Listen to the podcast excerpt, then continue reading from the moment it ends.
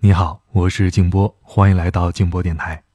如果您想在第一时间收听到我们的节目，欢迎在微信公众号当中搜索添加“夜海静波”就可以了。前段时间呢，我们在订阅号当中推了一篇文章，老舍先生的《我的母亲》，也是曾经有听友点播过。那这篇文章呢，我们征集了大家的意见，希望在一段时间之内能够有两百个以上的。关于我的母亲这篇文章的回复，我们就会录制音频。那在我们的声音预告的第二天，这个数字就已经超过了，而且是远远的超过。那好，今天呢，就为大家送上这篇老舍《我的母亲》。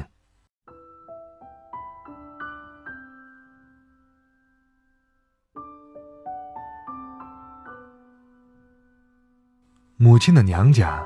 是在北平德胜门外，土城外边，通大钟寺的大路上的一个小村里。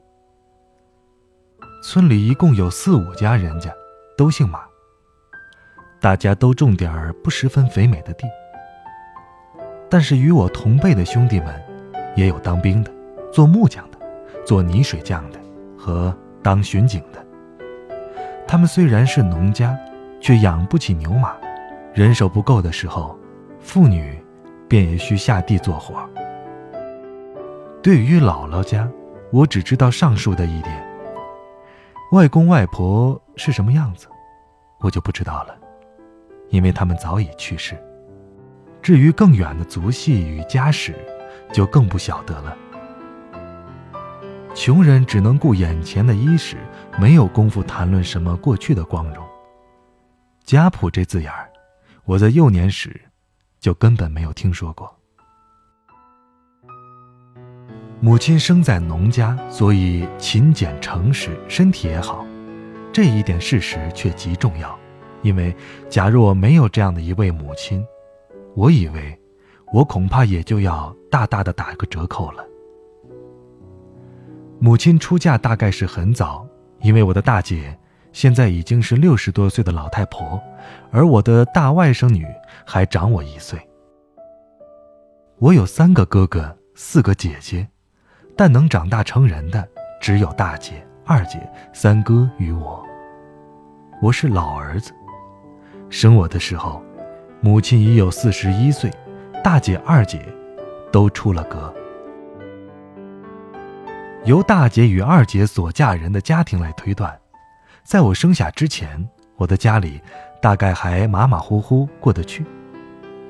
那时候订婚讲究门当户对，而大姐的丈夫是个做小官的，二姐丈也开过一间酒馆，他们都是相当体面的人。可是我，我给家庭带来了不幸。我生下来，母亲晕过去半夜，才睁眼看见她的老儿子。感谢大姐把我揣在怀里，只为冻死。一岁半，我的父亲渴死了。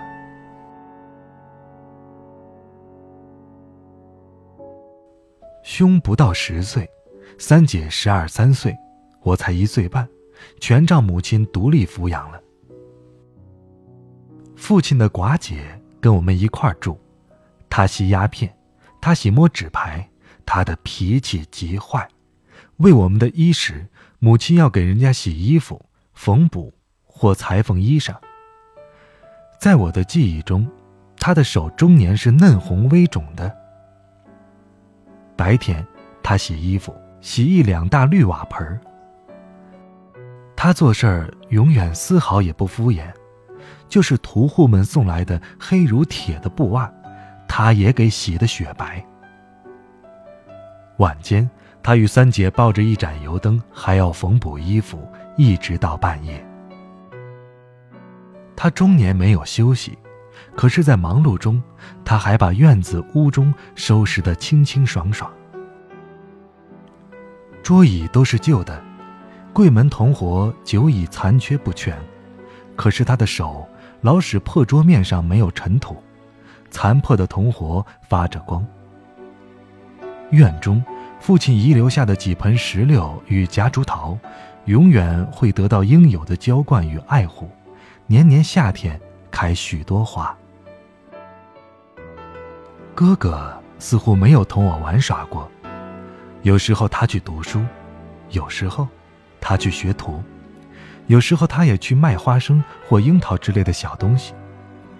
母亲含着泪把他送走，不到两天又含着泪接他回来。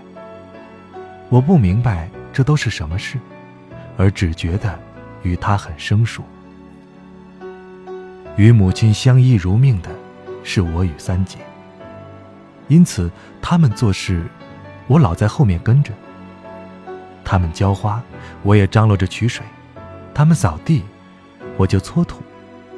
从这里，我学得了爱花、爱清洁、守秩序。这些习惯，至今还被我保存着。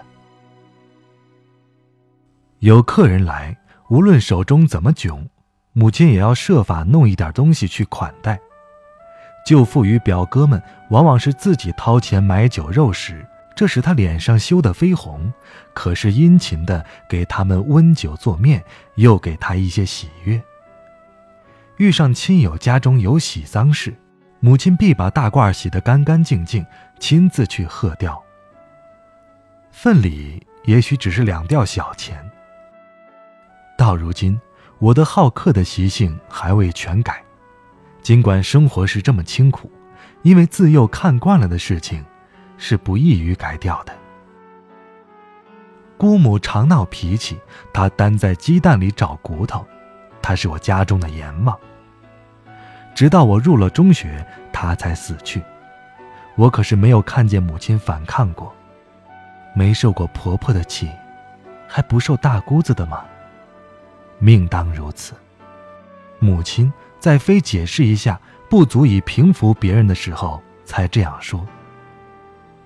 是的，命当如此。母亲活到老，穷到老，辛苦到老，全是命当如此。他最会吃亏，给亲友邻居帮忙，他总跑在前面。他会给婴儿洗衫，穷朋友们可以因此少花一笔请姥姥钱。他还会刮痧。他会给孩子们剃头，他会给少妇们绞脸，凡是他所能做的，都有求必应。但是吵嘴打架永远没有他。他宁吃亏不斗气。当姑母死去的时候，母亲似乎把一世的委屈都哭了出来，一直哭到坟地。不知道哪里来的一位侄子，声称有继承权。母亲便一声不响，叫他搬走那些破桌子、烂板凳，而且把姑母养的一只肥母鸡也送给他。可是母亲并不软弱。母亲死在庚子闹权的那一年，联军入城，挨家搜索财物积压，我们被搜索过两次。母亲拉着哥哥与三姐坐在墙根等着鬼子上门。街门是开着的。鬼子进门，一刺刀先把老黄狗刺死，而后入室搜索。他们走后，母亲把破衣箱搬起，才发现了我。假若箱子不空，我早就被压死了。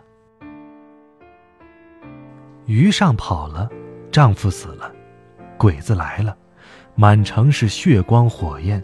可是母亲不怕，她要在刺刀下。饥荒中保护着儿女。北平有多少变乱呢？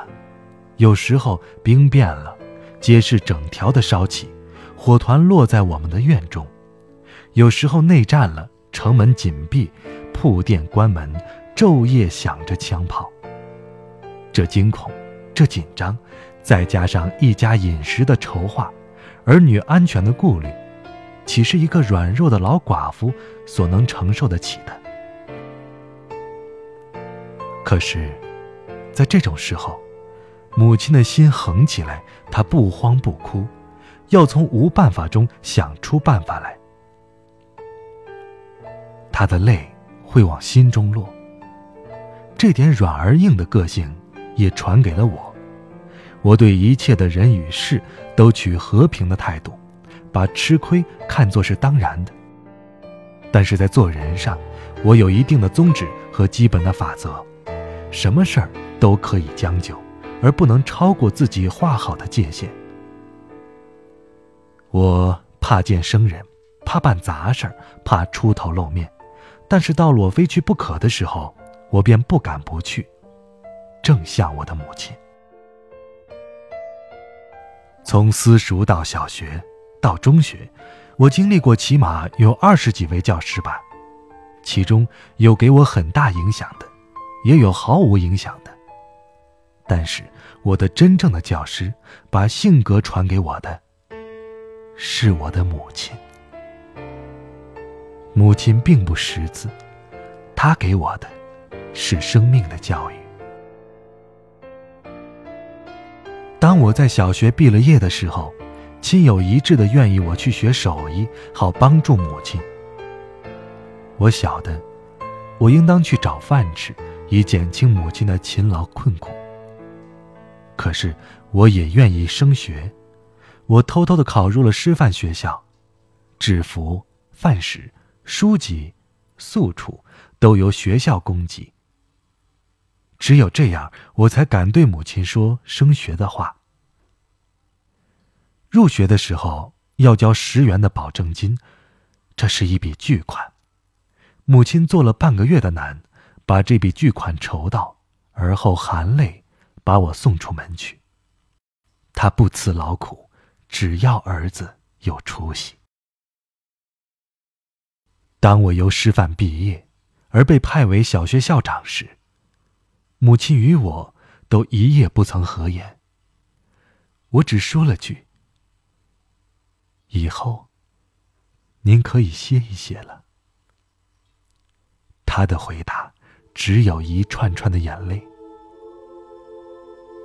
我入学之后，三姐结了婚，母亲对儿女都是一样疼爱的。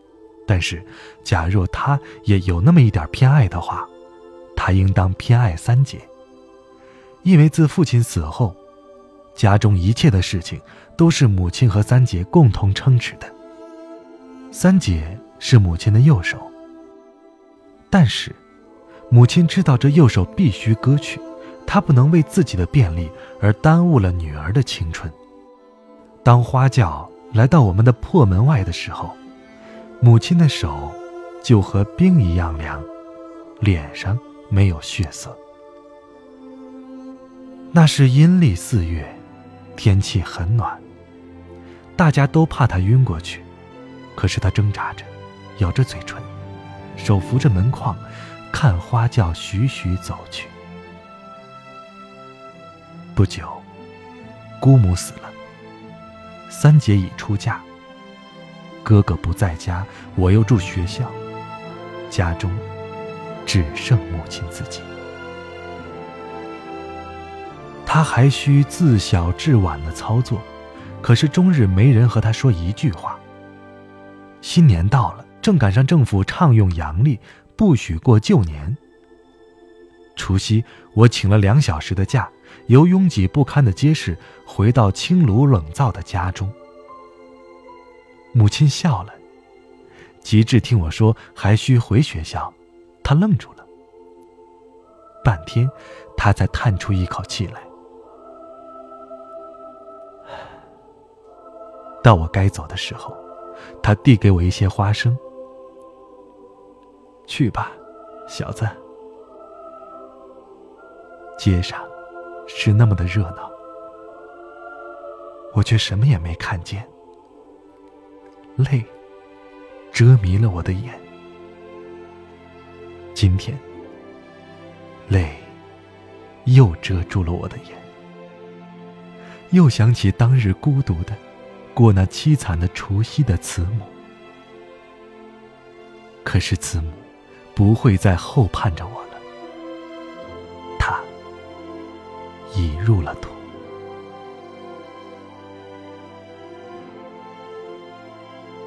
儿女的生命是不依顺着父母所设下的轨道一掷千金的，所以老人总免不了伤心。我二十三岁。母亲要我结了婚，我不要。我请来三姐给我说情，老母含泪点了头。我爱母亲，但是我给了她最大的打击。时代使我成为逆子。二十七岁，我上了英国，为了自己，我给六十多岁的老母以第二次打击。在她七十大寿的那一天，我还远在异域。那天，据姐姐们后来告诉我，老太太只喝了两口酒，很早便睡下了。她想念她的幼子，而不便说出来。七七抗战后，我由济南逃出来，北平又像庚子那年似的被鬼子占据了。可是母亲日夜惦念的幼子，却跑西南来。母亲怎样想念我，我可以想象得到。可是我不能回去。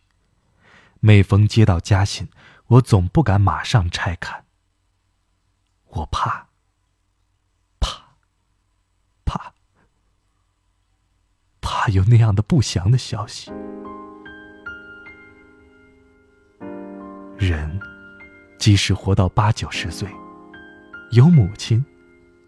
便可以多少有点孩子气的。失了慈母，便像花插在瓶子里，虽然还有色有香，却失去了根。有母亲的人，心里是安定的。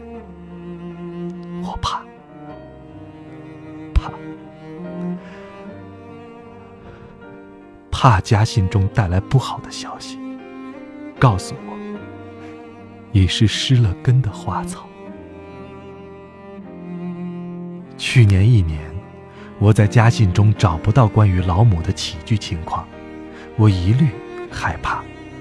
我想象得到，如有不幸，家中念我流亡孤苦或不忍相告。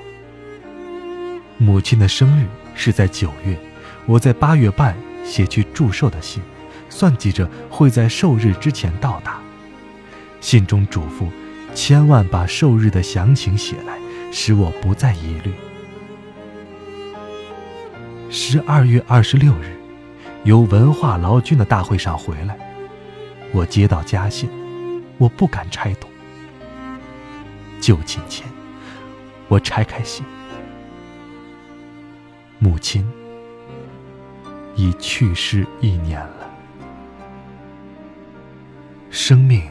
是母亲给我的，我只能长大成人，是母亲的血汗惯养的。我只能成为一个不十分坏的人，是母亲感化的。我的性格、习惯，是母亲传给的。他一世未曾享过一天福，临死还吃的是粗粮。还说什么呢？心痛，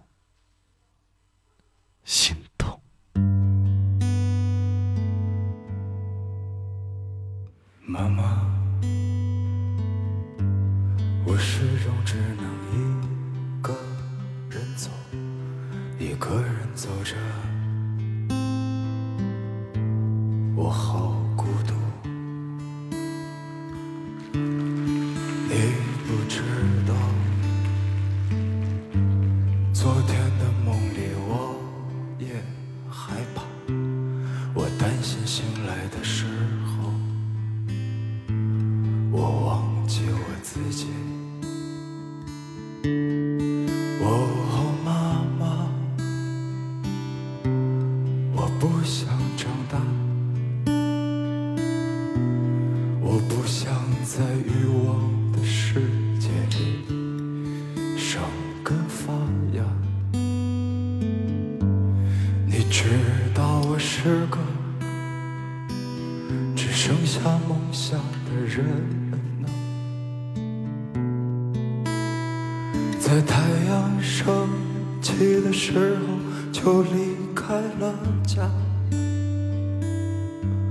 这多让人心酸，妈妈！走了那么远，我只想做一个乖。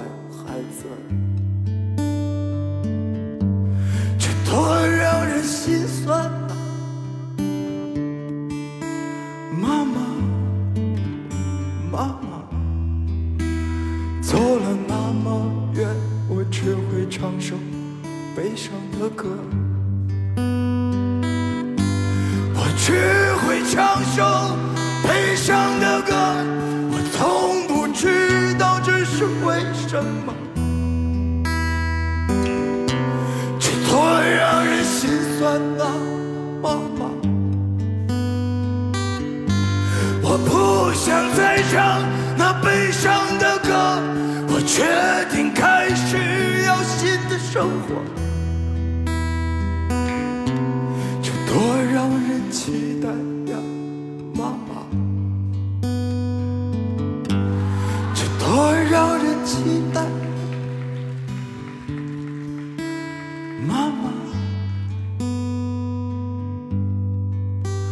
走了那么远我只想做一个乖孩子。这多让人期待呀。